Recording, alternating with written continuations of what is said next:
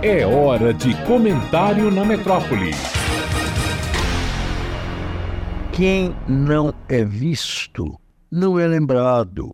Veledite advertia quem tinha uma pretensão, pretensão que para ela sempre era legítima, não se descurasse. A sociedade civil precisa ser advertida para cuidar dos seus legítimos interesses neste momento em que se discute no Senado Federal o projeto de lei número 2384-A de 2023, oriundo da Câmara dos Deputados. Atenção! Trata-se da elaboração da lei que disciplinará os resultados de julgamentos na hipótese de empate na votação no âmbito do Conselho Administrativo de Recursos Fiscais, o CARF. Este órgão já se chamou Conselho de Contribuintes, porque, a rigor, ele é destinado a aprimorar o lançamento tributário. Este conselho encontra-se na estrutura administrativa do Ministério da Fazenda, mas pertence à defesa do contribuinte.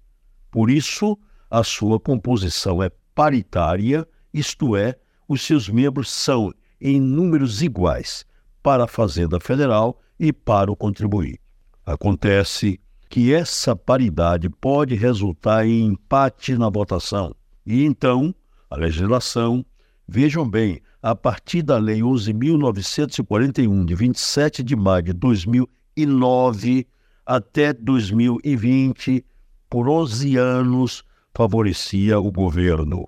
Foi quando o artigo 19 é da Lei 13.988, de 14 de abril de 2020, estabeleceu que, em caso de empate no julgamento do processo administrativo de determinação e exigência do crédito tributário, não se aplica o voto de qualidade a que se refere o parágrafo 9 do artigo 25 do Decreto 70.235, de 6 de março de 1972, resolvendo-se favoravelmente ao contribuinte.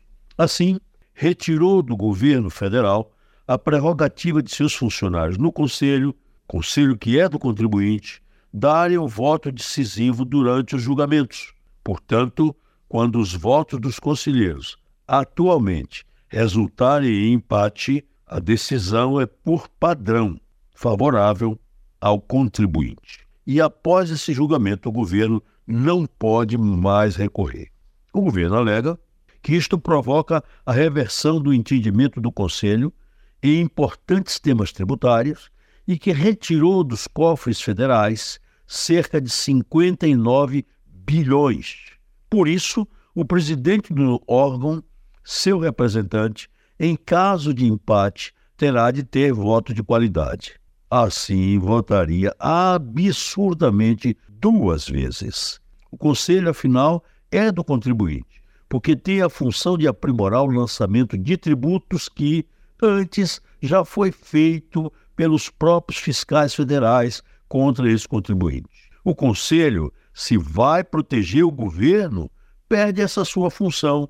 Por isso, a sociedade civil, que se apresente junto ao Senado Federal agora, pois quem não é visto não é lembrado. Edivaldo Brito, para a Rádio Metrópole.